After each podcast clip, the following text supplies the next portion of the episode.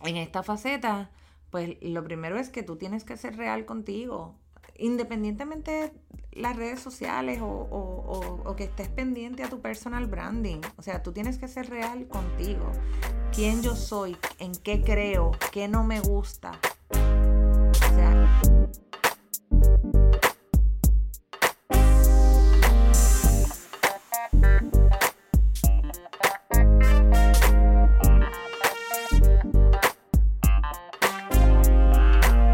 ¿Qué es la que hay familia? Mi nombre es Jason Ramos y bienvenido a Mentores en Línea, un podcast donde hablamos con empresarios e influencers responsables por las marcas más destacadas, para que así conozcas quiénes son tus mentores en línea. Y hoy en el episodio de hoy tenemos a Maribel Ortiz, relacionista profesional, porque no es relacionista pública, mi gente, y también podemos decir que es directora de la Asociación de Relacionistas Públicas de Puerto Rico. Maribel, bienvenida al programa de hoy. Muchas gracias, Jason. Gracias por, por tenerme aquí. Es un honor para mí compartir contigo y con tu público. Gracias por, por aceptar la invitación. Maribel, tenemos muchas cosas que hablar y tuvimos un, un pre-podcast que estuvimos hablando de las diferencias de, de publicidad, la, la, relación que tiene publicidad y las relaciones públicas, este triángulo con mercadeo. Pero cuéntanos un poco más de quién es Maribel y por ahí empezamos el podcast de hoy. Ok, pues Maribel es esta eh, joven, por así llamarme todavía. Eh, soy oriunda del pueblo de Canóvanas, a mucha honra, egresada de las escuelas y producto de las escuelas públicas de Canóvanas. Eh, luego entro a la Universidad de Puerto Rico, recinto de Carolina, donde completé un bachillerato en publicidad comercial. Eh, luego cambió a Río Piedras para culminar las clases que me faltaban y terminar otro bachillerato en mercadeo. Y, y en el 2017 culminé una maestría en Relaciones Públicas de la Universidad del Sagrado Corazón.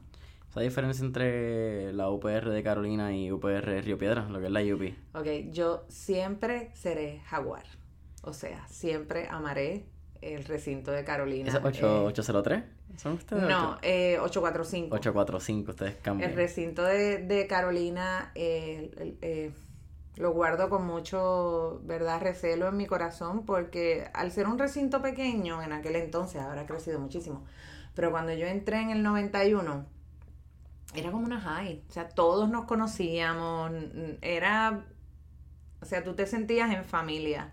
Eh, y eso es algo que atesoro mucho, muy diferente a Río Piedras, ¿no? Que es un mundo. Y puedes estar cogiendo unas clases en, en administración y puedes estar cogiendo otras en el edificio de humanidades, pero en Carolina eran cuatro edificios. Son ya, o sea, tú te veías constantemente con la, con, ¿verdad? Con los demás compañeros estudiantes y, y fue una experiencia bien chévere. ¿Y estudia mercadeo en, en Río Piedras? En, en Río Piedras estudié, completé las clases que me faltaban para entonces tener, tener el doble bachillerato. exacto. Es un, ya que, ¿verdad? Ya hablamos de eso anteriormente, vamos a hablar por ahí, ya que, que tu, tu pasado intersecta en este triángulo de mercadeo, como estábamos hablando al principio. Exacto. ¿Cuál es la, la diferencia entre estudiar publicidad, que cuando vamos a la UP estudias comunicaciones y publicidad en la escuela de Copu, y mercadeo? Porque, que estamos hablando antes, hay un problema, entre comillas, que es que, pues, como puertorriqueños, tenemos una identidad mixta de inglés y español a nivel de vocabulario, en nuestro querido Spanglish.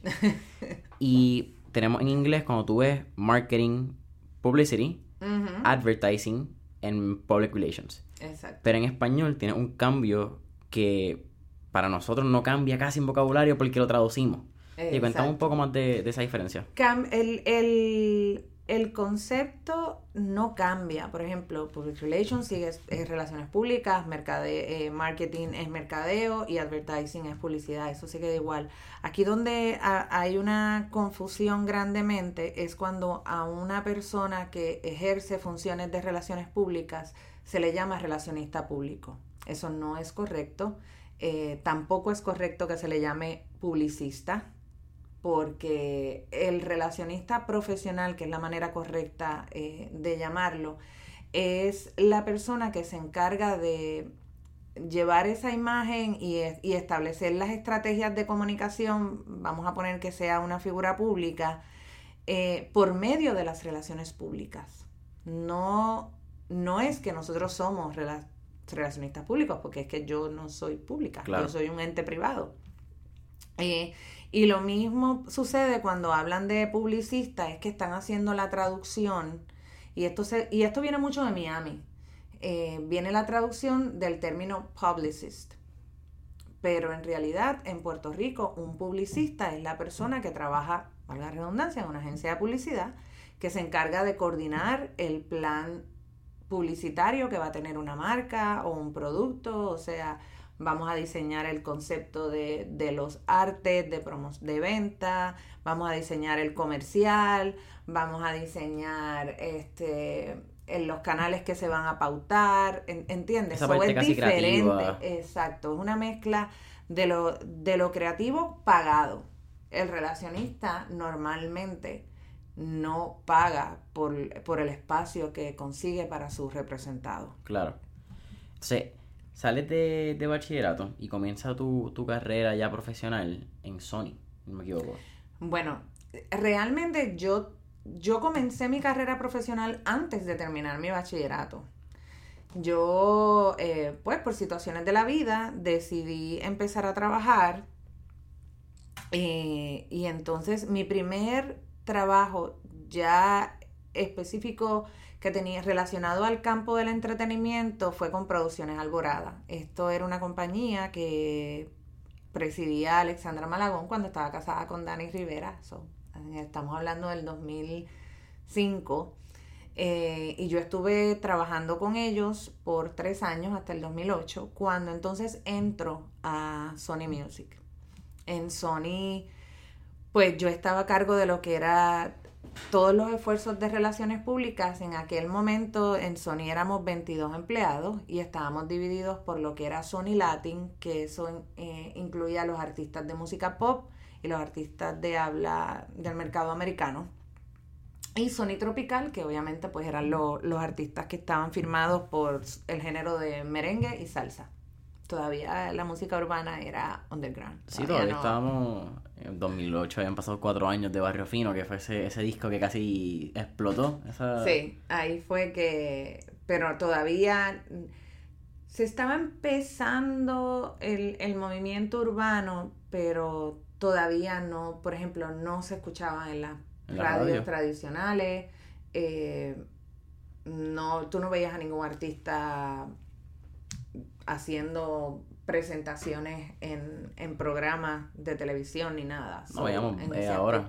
Sí, no, ahora vemos banners, ahora vemos no, no solamente eso, ahora ves unos esfuerzos de publicidad eh, que, y, vemos cómo el mercado de la música, eh, la música urbana se ha apoderado de él y, y hay una realidad, o sea, tú jamás y nunca pensaste ver a una Shakira, a un Enrique Iglesias, a un Chayanne, eh, a Fonsi, o sea, todos estos artistas que les llamamos eh, poperos, ¿verdad? Porque su música es pop, jamás y nunca tú pensaste verlos haciendo fusiones con artistas de música urbana eh, y se han sostenido y mantenido en, en, en la industria gracias a esas colaboraciones. Eso, eso fue algo eh, y es algo por lo que hay que admirar el género. El, el género de la música urbana fue un género bien eh, rezagado y, y, discriminado.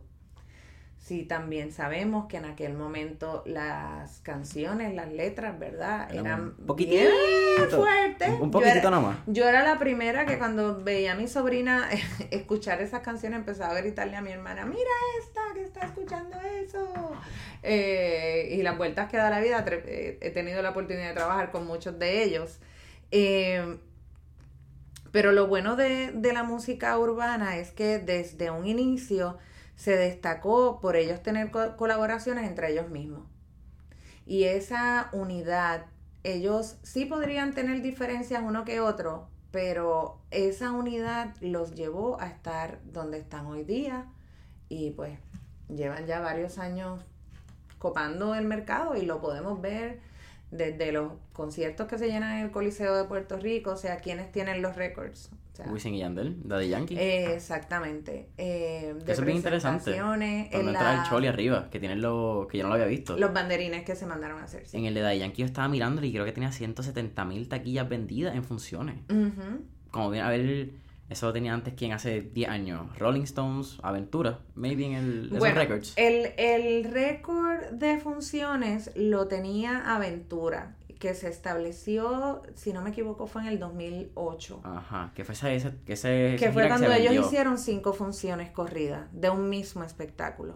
Eh, pero no, no, Rolling Stone solamente ha estado una vez. So, ¿Y qué fueron tenía- ellos? Ellos eran taquillas más rápidas vendidas, conciertos más rápido vendidos. No, no. El, los récords varían, ¿no? Dependiendo eh, la categoría. Claro.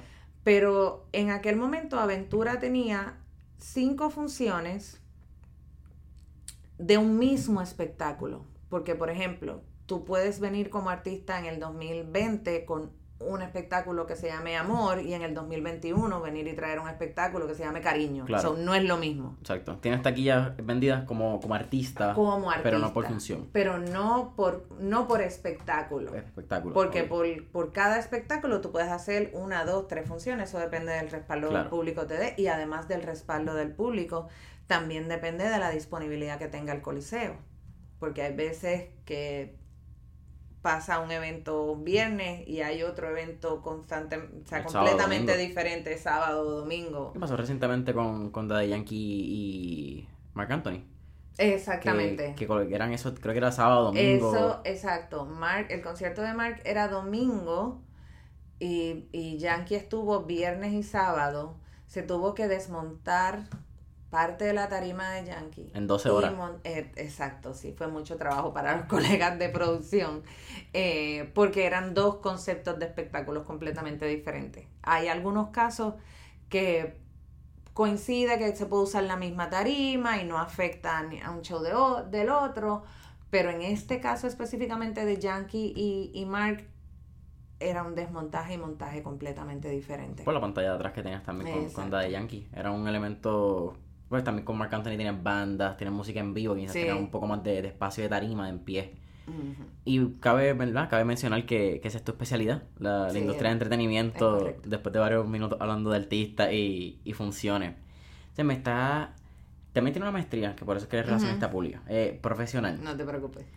Eh, otra parte bien interesante, que es la diferencia entre relacionistas profesionales públicos, los que hacen, los que elaboran esa, ejercen esa labor, y los publicistas, es que también ustedes están licenciados.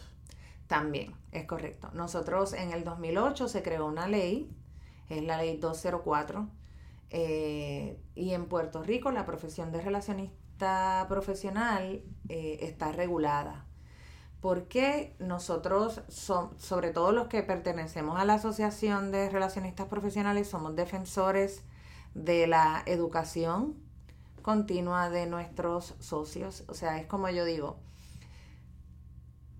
tú puedes tener a un vecino, tú puedes- tu vecino puede ser maestro de matemáticas, pero por más bueno que sean matemáticas, cuando llega la planilla, tú no se la vas a dar a él, tú se la das a un contable, Claro. porque es una persona que está especializada en asuntos contributivos. Y que está constantemente viendo las alteraciones a la ley. Exactamente, se está educando para mantenerse al día. Eh, si tú, Dios no lo quiera, te metes en un revolú, pues tú contratas a un abogado, tú no le dices a, al líder comunitario que te vaya a Claro. defender en un tribunal. Y más en Puerto Rico tenemos Exacto. 3.1 millones de habitantes y 3.1 son doctores y 3.1 son Exacto. abogados. So, eh, de, de igual manera, es- esta profesión requiere que esa persona esté capacitada. O sea, hay, hay veces que la gente no lo entiende, pero realmente un error que yo cometa puede afectar grandemente la carrera de una persona y por consiguiente de todo su equipo de trabajo. Esto hablándote de una figura pública. Eh, lo mismo puede pasar en una empresa. Una marca, ya. Eh, so, por eso es bien importante que la persona esté capacitada y que obviamente haya demostrado la licencia no es que se le da a unos pocos, o sea, cualquier persona que tenga estudios en relaciones públicas puede obtener la licencia.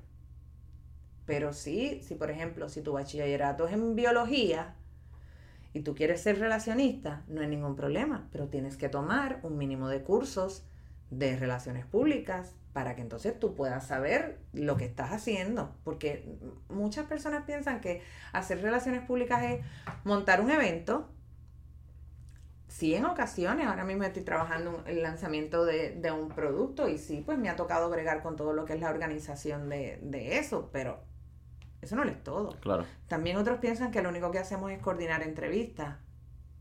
Es una parte de todas las que hacemos. O sea, nosotros desarrollamos desde libretos cuando el presidente de una compañía va a hablar, nosotros somos quienes le redactamos y le decimos vas a ir por esta línea porque este es el mensaje que queremos llevar. O sea, hay muchas cosas que cuando tú te preparas en el campo, tú te das cuenta que hay muchos nichos dentro de la profesión. exactamente, que hay muchas cosas. Por ejemplo, cuando yo decidí hacer la maestría, ya yo llevaba más de 10 o 15 años eh, laborando, como le decimos, en la calle. Eh, y aunque yo tenía esa calle, yo quería, yo, yo soy media nerda, eh, yo quería seguir aprendiendo. Y por eso decidí y aprendí durante ese proceso de maestría la diferencia de la estrategia, de la táctica, de, de, de cómo tú puedes manejar tus públicos internos, externos.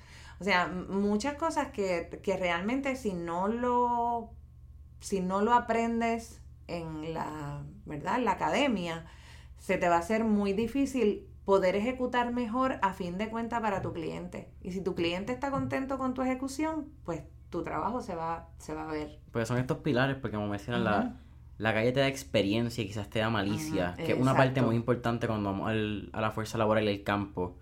Pero hay unos pilares que, que imagino que también esa es parte de lo que te trae la academia. te trae unos pilares, te trae unos, una terminología por decirlo, las básicas, esos cuatro pilares básicos, que no son básicos, pero así es la forma más fácil de, referirse a ellos. Okay. Mejoras en muchas cosas, o sea, hay, eh, desde la redacción, te, digo, hay, hay, un, hay una oportunidad y, y, yo sé que hay personas que piensan que, que con esta situación de lo de la ley, y hablando claro como soy, eh, hay gente que piensa, no, como que es un grupito, no, o sea, en Puerto Rico hay más de mil relacionistas licenciados, que en algunos casos no han cogido, ¿verdad? No han tomado los créditos de educación continua necesarios para renovar su licencia, pues ya esos son otros 20 pesos. Pero sí es importante de que cualquier empresario o figura pública o alguien que desea contratar a un relacionista se asegure de que está contratando a una persona licenciada, porque eso le, le, le da la ventaja de que esa persona, ya usted sabe que está al día eh, de las tendencias que están pasando en el mercado y pues a consecuencia usted debe de tener mejores resultados. Cuando hablamos de contratar a una relacionista profesional para que nos haga nuestra labor de, de, de medios, es la, palabra, uno lo busca por, menciona, hay varias razones. Puede ser si eres una figura pública, puede ser si eres una compañía, con compañía tienes productos de marca, pero tienes servicio y también tienes tus non-profits. Tienen varias, varias vertientes. Exacto. Cambian las, labores de la relacionista pública, eh, relacionista profesional. ¿Hay algunas quizás que son especializadas en non-profits, otras en, profesionales, por algún tipo de trabajo interno que cambia? Mira, em, en mi caso, pues obviamente como he estado tantos años trabajando ligada al entretenimiento, pues ese es como mi fuerte, ¿no? Claro. Eh, pero de igual manera he tenido la oportunidad eh, de colaborar. Ahora mismo yo colaboro con una cadena de restaurantes, que es algo completamente diferente eh, al entretenimiento. He colaborado con restaurantes, con, con marcas de, de refrescos. todo depende el mensaje que el cliente quiera llevar. Ahí es donde tú vas a diseñar la, la estrategia. Eh, y eso, pues, dependiendo de la experiencia que cada persona tenga, es donde va a poder, ¿verdad?, eh, desarrollarse y, ser reconocido. Hay muchos colegas que, pues, por ejemplo, se han dedicado a trabajar gobierno, a trabajar político. Que ahí viene mucho crisis management. Sí, es un manejo de crisis yo te diría a diario, eh, que están viviendo. ¿Y qué es un manejo de crisis para las personas? Ah, ya hablando como relacionista profesional, para que la gente que nos escucha que no sabe. Bueno, un manejo de crisis es cuando ya la compañía o tu, tu cliente, su imagen y su reputación están siendo muy laceradas y puede por consiguiente afectarse la venta de un producto o por ejemplo en el caso ¿verdad? del verano de 2019 todos sabemos que fue en el caso del político que fue la renuncia de, de varios integrantes del gabinete del pasado gobernador eh, está el issue el issue es lo que viene antes de la crisis pero las crisis normalmente se pueden prevenir o tú como relacionista puedes estar preparado por si surge. Por ejemplo, si yo soy la relacionista de un restaurante, ¿qué crisis pudiera suceder en un restaurante?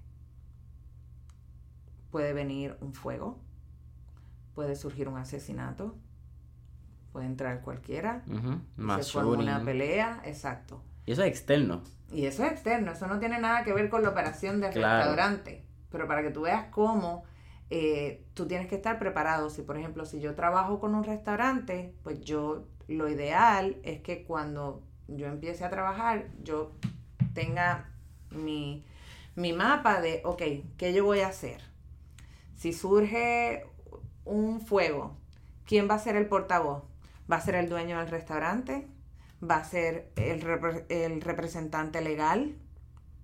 Lo primero es que tú tienes que dejarle saber si el, si el restaurante tuvo ese fuego en horas laborables, tú tienes que dejarle saber de inmediato a los familiares de esos empleados que esos empleados están a salvo a la y, y que no hubo problema con las personas que estaban comiendo porque por ejemplo tu mamá está viendo televisión y tú estabas en X restaurante y anuncian que hubo un fuego tu mamá si no ha tenido comunicación contigo, obviamente se va a alarmar. Claro, y ella va a estar en crisis. So, eh, es importante que la que dándote ese ejemplo, entre comillas, básico de un restaurante, y ahí tú ves la perspectiva de cómo tú tienes que estar preparado, si pasa esto, si pasa esto y si pasa esto, cómo yo voy a reaccionar. Ya de antemano tú puedes tener un pre-statement Cosa de que, eh, vuelvo y te digo, eso es lo ideal. Claro. Eh, de que ya tú estés ready para que si surge algo ya tú puedas rápido contestar, ya sea por medio de las redes sociales, notificarle a los medios tradicionales qué es lo que, ¿verdad? qué es lo que está sucediendo y mantener informado. Quiero aprovechar también, hay una mala imagen cuando escuchamos a periodistas, eh, sobre todo de radio, decir, no, aquí yo no le hago relaciones públicas a nadie. Eso es un disparate, porque los relacionistas no estamos diciéndole a nuestros clientes que hay que mentir. Claro. Yo jamás le voy a decir a un cliente mío que tienes que mentir. Si cometiste un error, es mejor que tú digas, ¿sabes qué? Cometí un error, tú pides disculpas, todos somos humanos, o sea, todos podemos cometer errores pero es importante y los relacionistas que trabajamos de manera ética defendemos eso. O sea, yo puedo tener una diferencia y decirle, pues mira, sí, cometió este error, ya pidió perdón y ahora vamos a hacer esto y esto y esto para enmendar ese error. Claro. So, todo depende, ¿verdad?, de la, de la situación en, en la que te enfrentes.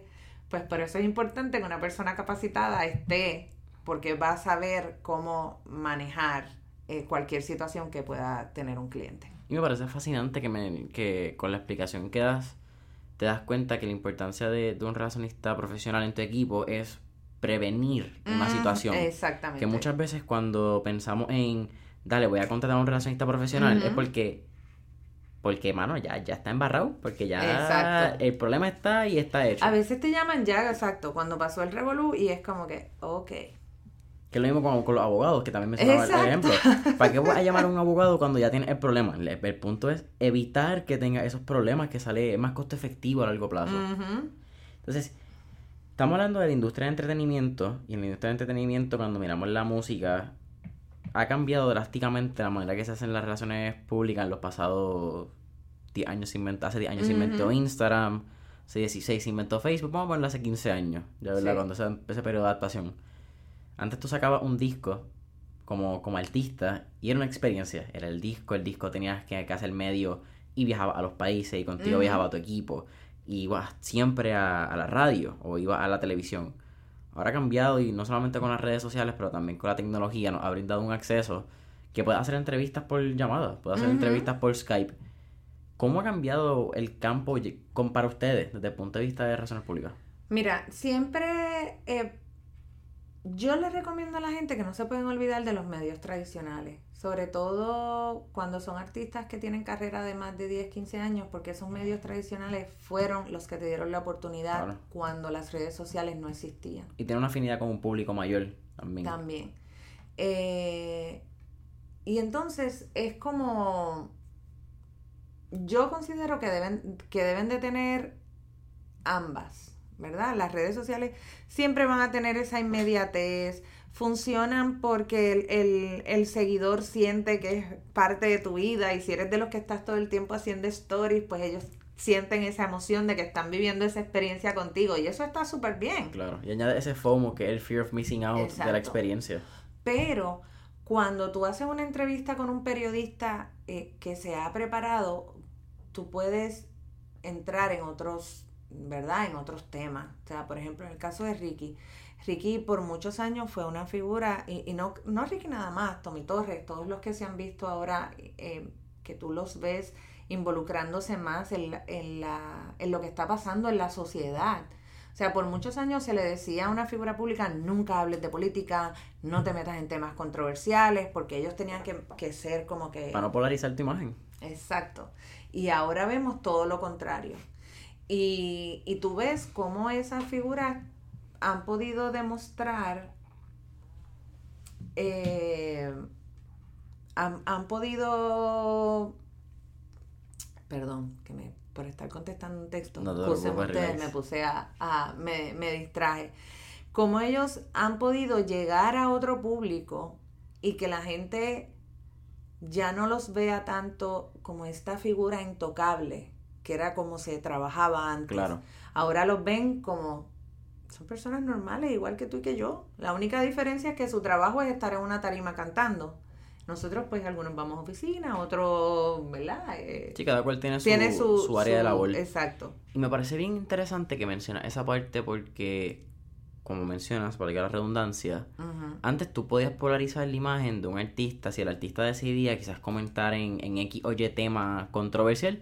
Que controversia no solamente es político, puede ser político, religioso, amorosos, sexuales. sexual, sí. Antes, lo cogieron jangueando, antes, Los, la los artistas que eran homosexuales no se atrevían a decirlo. Claro. Era como con tabú. Y era por eso mismo. Pues, no, no puedes decir esto, porque entonces la gente no te va a querer. Y hoy día la gente lo respeta más por ser honesto consigo mismo y, y con, y con el público.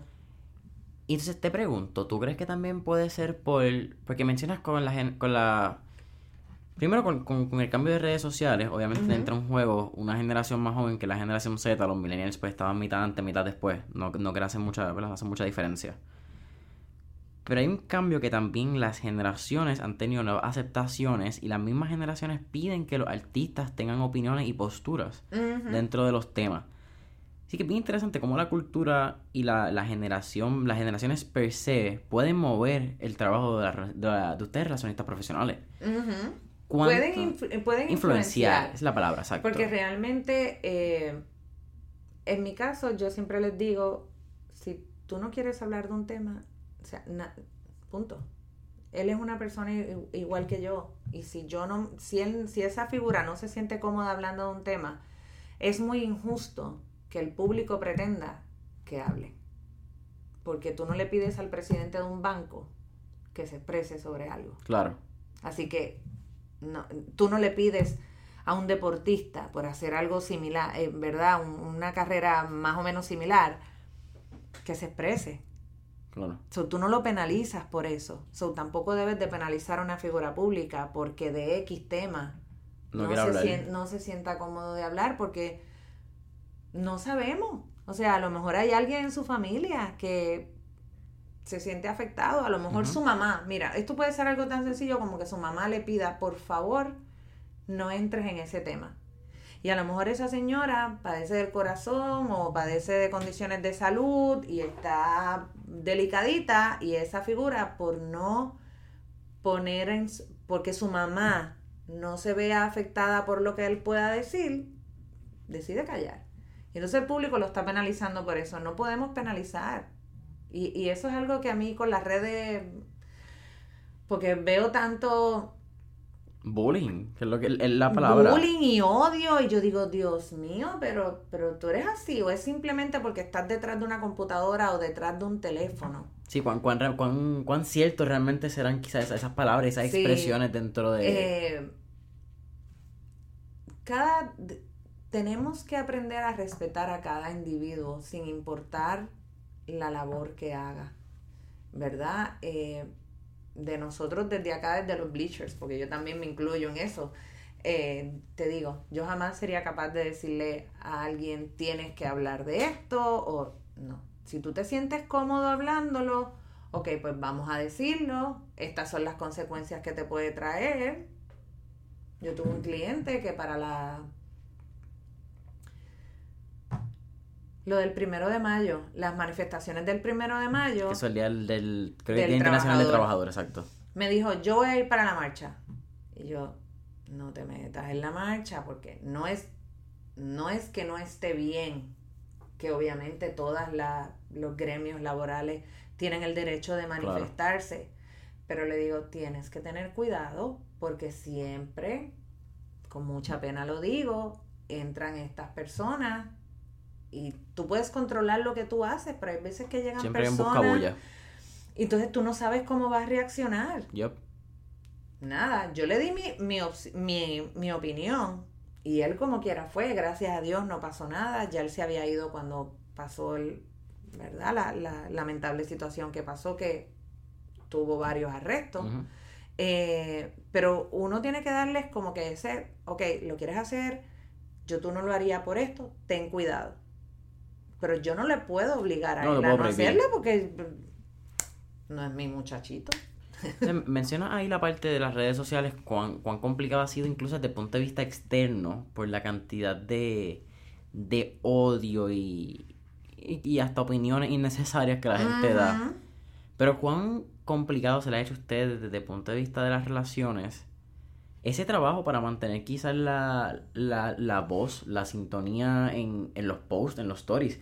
Porque ustedes no están 24/7 con el artista. Eh, ustedes tampoco pueden Y no es, no, y no, honestamente, si yo me dedicara solamente a monitorear las redes sociales, yo no trabajaría. Eso es un trabajo, eso sería tu trabajo solamente. Exacto. A veces me llama un periodista, mira que fulano puso tanto en Facebook, y yo, pues dame un break para chequearlo porque, porque no, lo he visto. No es como si tienes una eh, alarma cada vez que sube algo. Exacto. No, olvídate. Eh, no, no es viable.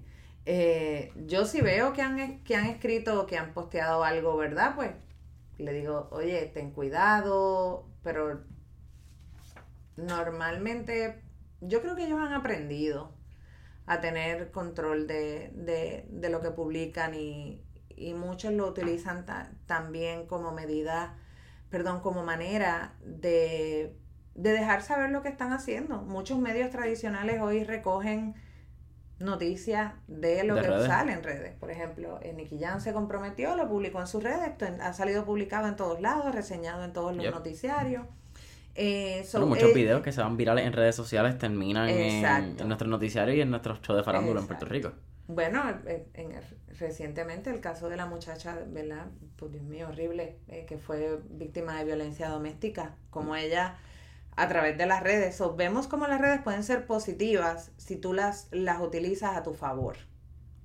Así que, pues, a todos los que nos están escuchando, hay una cantante que se llama Luna que decía, si nada bueno tienes que decir de mí, no digas nada. Aplíquenselo eso todos los días y vamos a ver si de todos contribuimos a tener un mejor país eh, sin que esté tan cargado de, odio. Ese, de ese, sentimiento. De esos haters que hay que controlarlo. que, y es tan interesante porque yo no me acuerdo ni quién, a quién escuché decir esto. Me vi fue en un podcast en inglés y ni, me acuerdo ya. Que cuando tú miras muchos comentarios de, en redes sociales, son mismos latinos, a veces son nuestros mismos puertorriqueños. Y es interesante como la misma gente que te apoya, entre comillas, también es la, misma que te tira. A veces también se nos, yo se nos ha olvidado como latinos. El, el, apoyarnos mutuamente en esta lucha de, identificar. Mira, las redes hay personas que se creen que tienen el poder de escribir todo lo que quieran.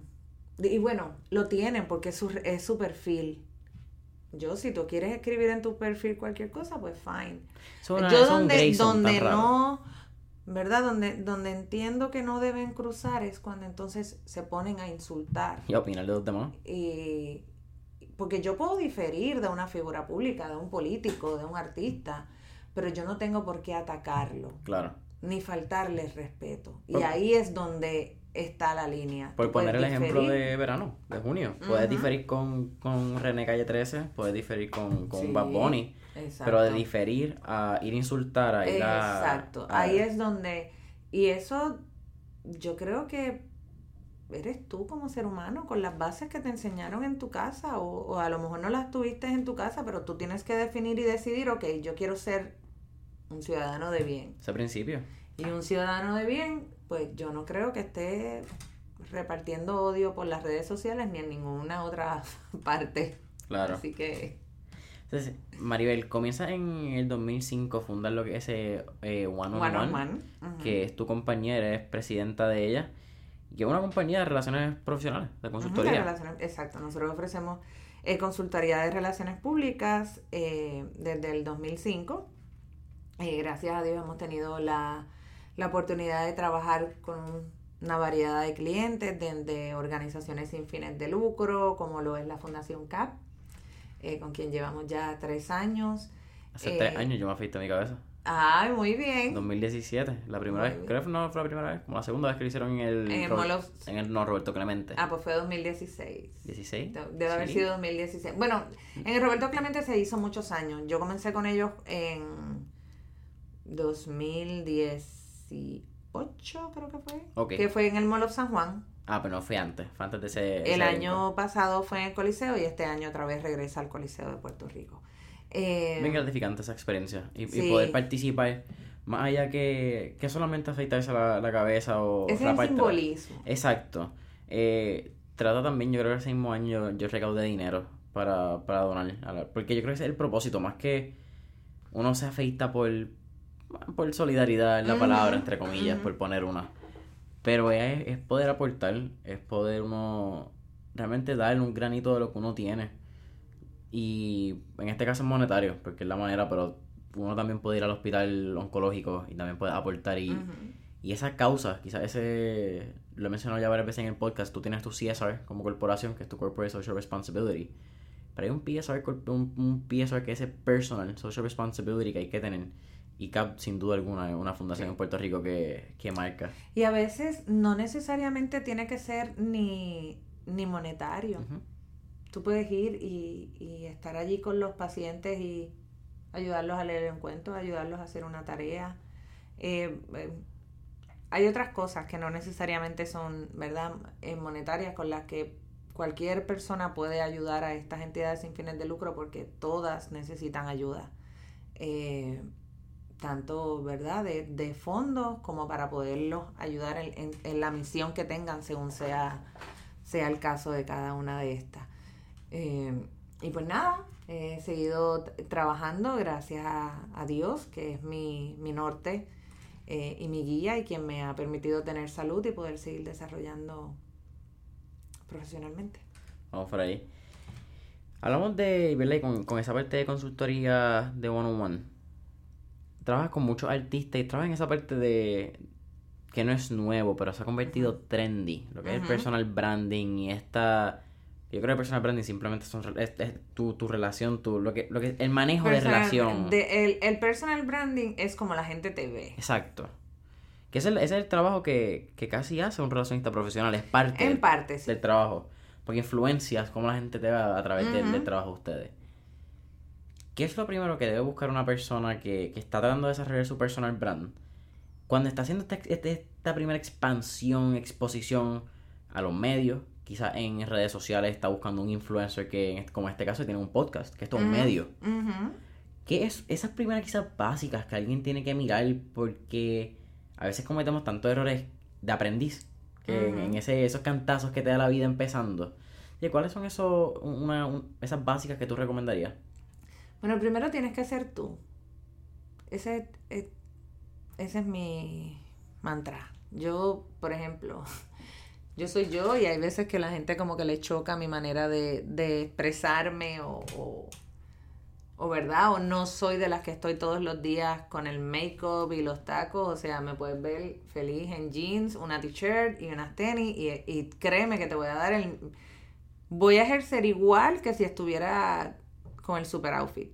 Eh, so, lo primero es que seas tú, que estés seguro y claro del mensaje que tú quieres llevar, por lo que tú quieres que la gente te reconozca. Eh, no por... No quieras ser famoso por ser famoso, porque eso no, no, para mí no tiene ningún, para mí, Maribel Ortiz, esto no significa que yo esté bien o yo esté mal, pero para mí eh, no tiene valor. ¿Qué es lo que ha pasado, yo creo, con las redes sociales? Sí. Vemos... Eh, ciertas influencers o ciertos influencers, para no decir nombre ni, ni, ¿verdad? ni, un nicho en particular.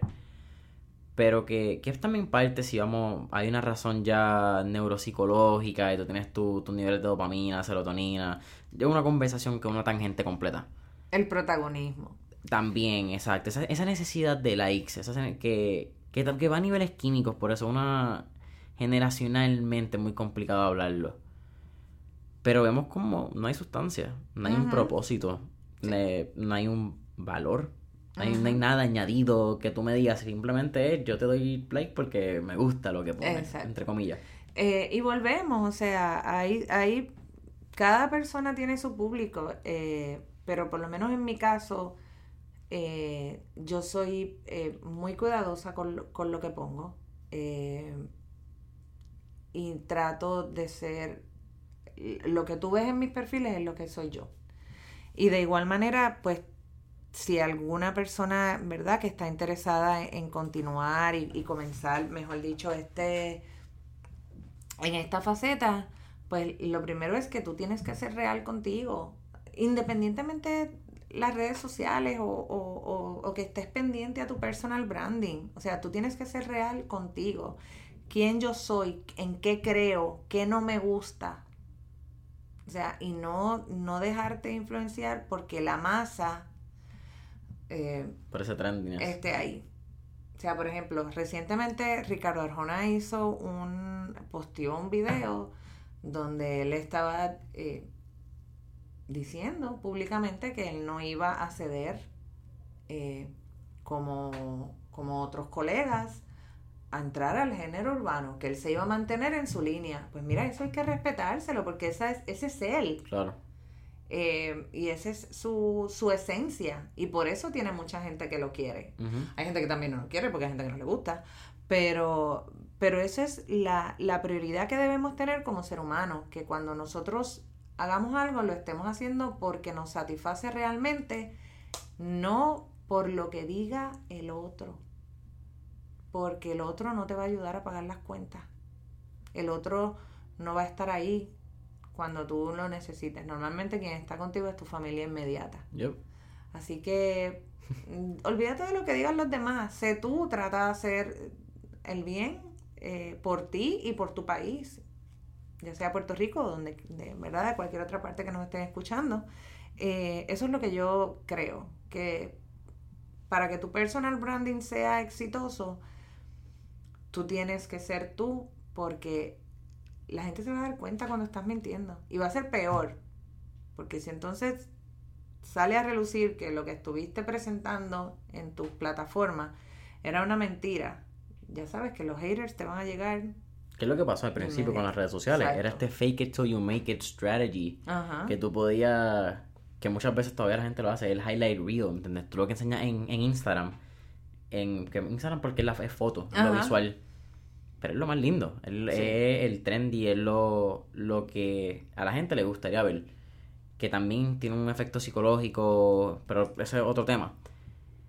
Pero es bien interesante esa parte que mencionas de, de cómo la gente, porque la gente también se da cuenta en fotos, no solamente tiene que ser en texto. People, people know when it's bullshit, por, por, por Tú no puedes estar todos, o sea, no existe. No existe que tú estés todos los días set, que tú estés todos los días en esta maravilla no hay forma que te levantes maquillaje, regia. O sea, Digo, sí te puedes maquillar todos los días, pero que todos los días tú estés viviendo en este glamour. Oye, eso no lo hacen ni la figura. Por ejemplo, Yellow es feliz poniendo sus fotos con su cara lavada. Está haciendo ella. Eh, o sea, eso no lo ponen ni las princesas de allá de Mónaco, ¿entiendes? Sí, sí, no es. No es. Eh, eh, no, es sostenible, realmente. No es, exacto, no es la realidad. entonces, ¿por qué vas a estar mintiendo y proyectando esto todos los días?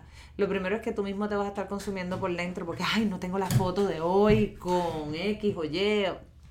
Por favor. Sí, te ansiedad. Eh. Maribel, estamos terminando, pero quedan unos 10 minutos. Pero tengo una pregunta que, que mientras estabas mencionando eso me vino a la cabeza y yo, para mí por lo menos va a ser yo creo la pregunta sustancial del episodio. ¿Has tenido la oportunidad de trabajar con, para muchas personas, son grandes artistas, son ídolos, son celebridades, es la palabra correcta. Pero son personas, son seres humanos. Y el lado que tú conoces de ellos, no es necesariamente el lado que se ve, porque la gente siempre piensa vamos a poner, porque no quiero usar un ejemplo concreto, vamos a usar Bad Bunny, que, que, que, que está en la onda. Y todo el mundo va a Bad Bunny con sus fotos, con su glamour, en extrovertido.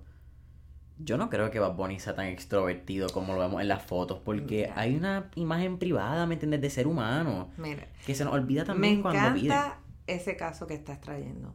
Y tengo que decir, yo no conozco a Bad Bunny eh, en persona. Eh, me gustan algunas de sus canciones. Hay otras que no, porque están muy fuertes. Sí, sí, sí. Eh. Pero tengo que reconocer que el niño y su equipo de trabajo son unos estrategas de mercadeo de usted y tenga.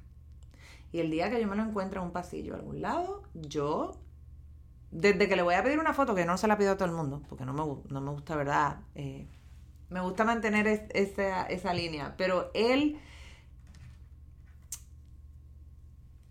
ha demostrado ser un, primero que es brillante.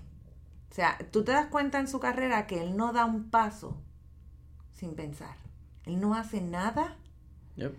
Él da un paso mirando los próximos seis. Una estrategia, o sea, e, es, una cosa increíble.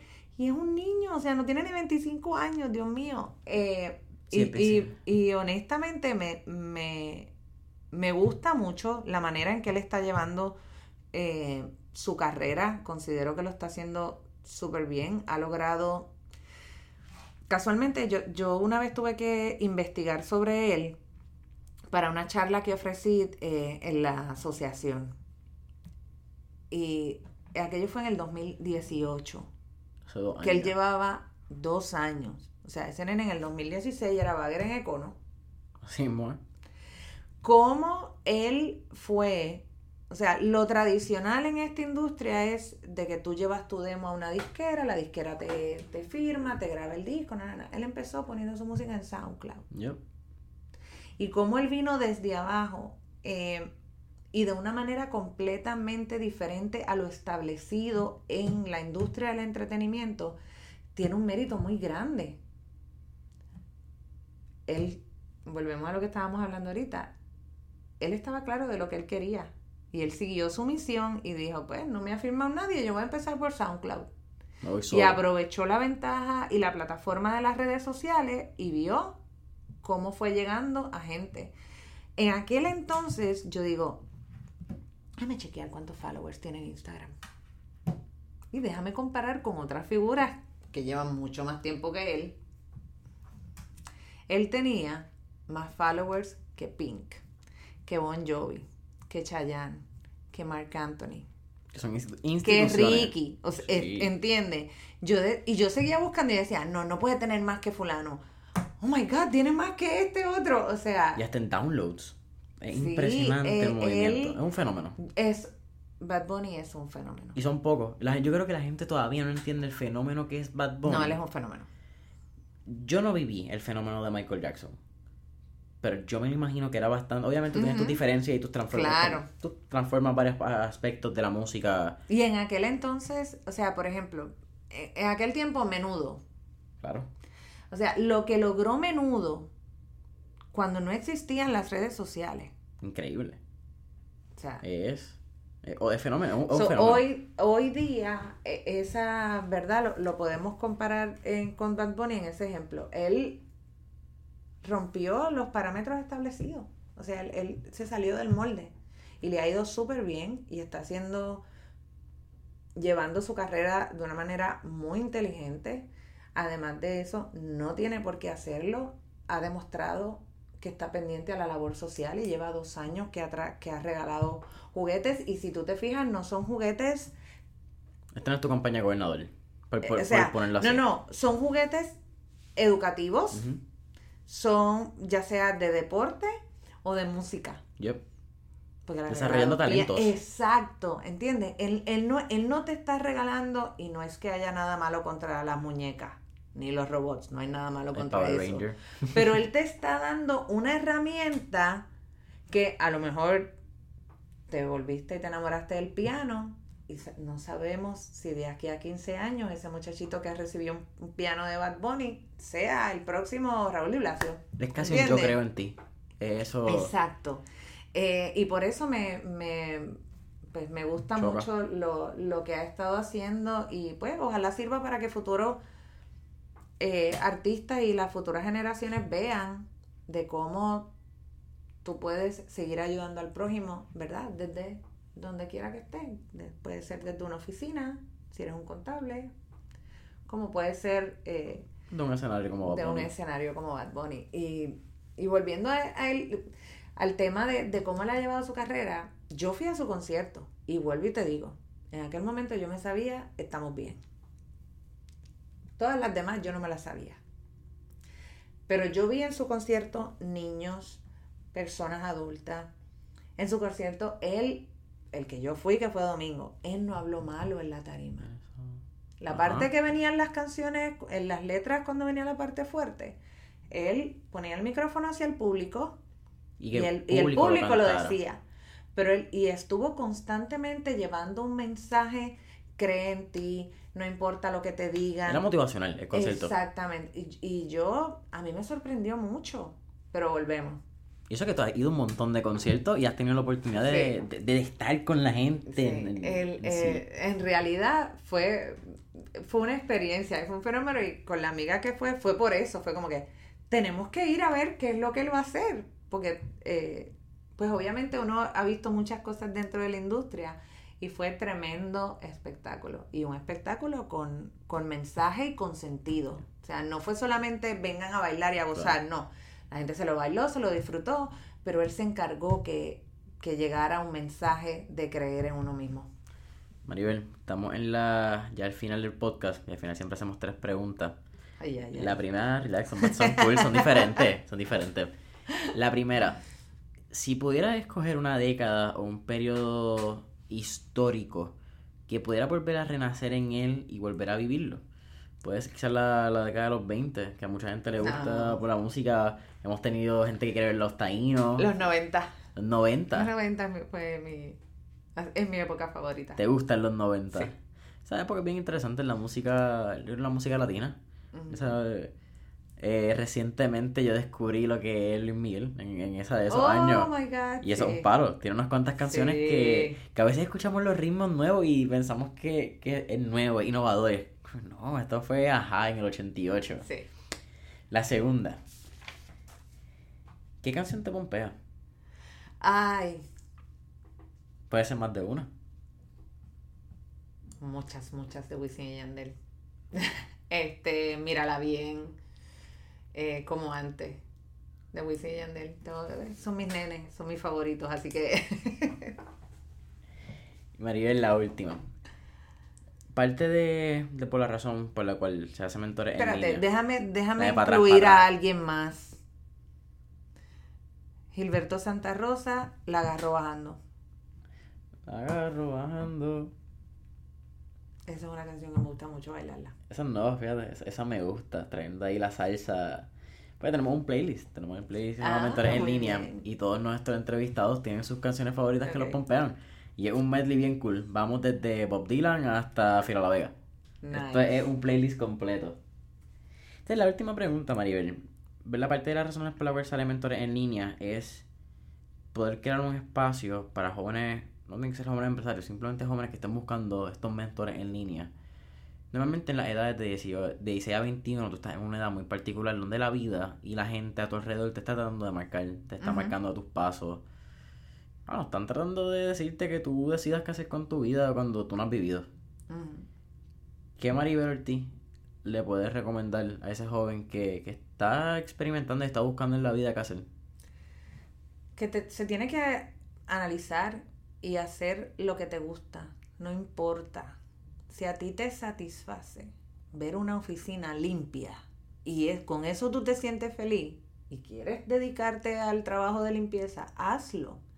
No quieras ser lo que no eres, porque va a llegar el momento en que te vas a derrumbar, en que vas a mirar para atrás y vas a decir, he perdido tantos años de mi vida haciendo algo que no era.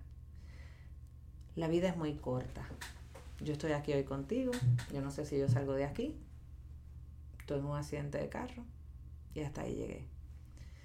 So, tenemos que validar cada día que vivimos, cada oportunidad que Dios nos da de estar aquí, de hacer lo mejor que podamos por nosotros y hacerlo bien para nosotros. Si tú quieres ser el mejor estilista, pues entonces ponte a ver videos en YouTube, obviamente prepárate profesionalmente, estudialo. Hay gente que tiene talento innato para, ¿verdad? Para maquillar y peinar, pero a pesar de que lo tengas innato, edúcate para que tú seas el mejor y otra cosa bien importante, compite contigo, no compitas con el otro. Porque mientras tú estás pendiente a lo que hace el otro, el otro está pendiente a lo que él hace y por eso está teniendo el éxito que está teniendo. Es una referencia bien interesante de, yo creo, Michael Phelps en la Exactamente. Michael Phelps está concentrado en su lane, él sabe que él va a ganar y cuando miras la foto, creo que era de Brasil o de Australia, está mirando a ver por dónde va Michael Phelps. Y yo creo que... Sí, yo compartí esa foto porque, porque me identifico con ella. Es la mejor representación eh, visual. Dentro de, de todos los gremios, siempre hay mucha competencia. Eh, y eso pues es inevitable, porque somos seres humanos y cada persona es diferente. Pero yo siempre me he preocupado por hacer mi trabajo bien, lo mejor que yo pueda. ¿He cometido errores? Un montón. Y he sabido decir, ¿sabes qué? Me equivoqué pero vamos a seguir adelante. Y yo estoy pendiente a lo que yo hago. Cuando, cuando yo decidí terminar de estudiar, porque le había dado pausa a mis estudios, ¿verdad? Porque, porque empecé a laborar en, en la disquera. Había gente que me decía, pero ¿para qué tú vas a estudiar? Si ya tú tienes un tremendo trabajo y ya tú... Y yo decía... ¿Qué te gustaba estudiar también? También, pero Lo que pasa es que el poder que te da el conocimiento no te lo quita nadie. Así que por eso soy bien fiel creyente y siempre me gusta impulsar a la gente a que estudie. O sea, no tiene que ser bachillerato, no tiene que ser una maestría, puede ser algo técnico. Certificación. exacto. Pero, pero la cosa es que te prepares para hacer lo mejor que tú quieras hacer, sea lo que sea. Si tú quieres hacer pizza y montar un kiosco, un food truck de pizza, pues mira, sabes que tienes que coger clases para aprender a hacer la pizza bien, tienes que coger clases de administración, porque ahí te vas a dar cuenta de cómo vas a dividir tus gastos, tus ingresos, cuánto puedes gastar, cuánto no, cómo vas a definir el precio que vas a vender el pedazo de pizza. O sea, tienes que estudiar, tienes que mantenerte eh, aprendiendo. Todos los días aprendemos algo. Así que ese mi, mi mensaje y mi consejo para todos, eh, ¿verdad? Esos jóvenes que nos están escuchando. Yo estoy a la disposición, aquel, ¿verdad? En que yo lo pueda ayudar. Siempre estoy dando charlas en universidades y cosas así porque me gusta poder servir eh, delegados según tuve colegas que en su momento y al sol de hoy todavía yo tengo colegas con quienes, mira, tengo esta preocupación que tú crees que me aconseja.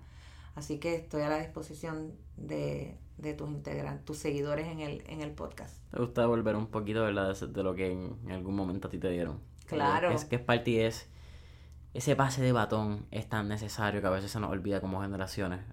de nosotros, que todo el mundo tuvo mentores. Y es importante que también tú tengas tu mentis, que es esa palabra en inglés porque no, no la conozco en español, tu mentorado. Pues, pues, me imagino que será ese disparate. Don't Pero Maribel, ¿Dónde te podemos conseguir en las redes sociales? Pues en las redes sociales, en Instagram estoy como Maribel Ortiz. Mi Maribel es especial porque mi mamá lo quiso así y es Maribel con V, no es con B de bueno. Maribel Ortiz. En Facebook eh, mi fanpage es One on One PR. Y en Twitter también estoy como Maribel Ortiz. Mi gente, ya escucharon, pueden conseguir a Maribel como Maribel Ortiz y One on One Consulting en todas las redes. No olviden darle follow y like a Mentores en Instagram y Facebook. En Instagram y Facebook. Y recuerden darle 5 estrellitas en Apple Podcast para que nos ayuden entonces ahí con el SEO y le dejen saber a la gente estas conversaciones interesantes que tenemos en Mentores en línea. Así que Maribel, gracias otra vez por estar aquí con nosotros. Gracias a ti, lo pasé súper bien. Oye, a ti, nos vemos en la próxima.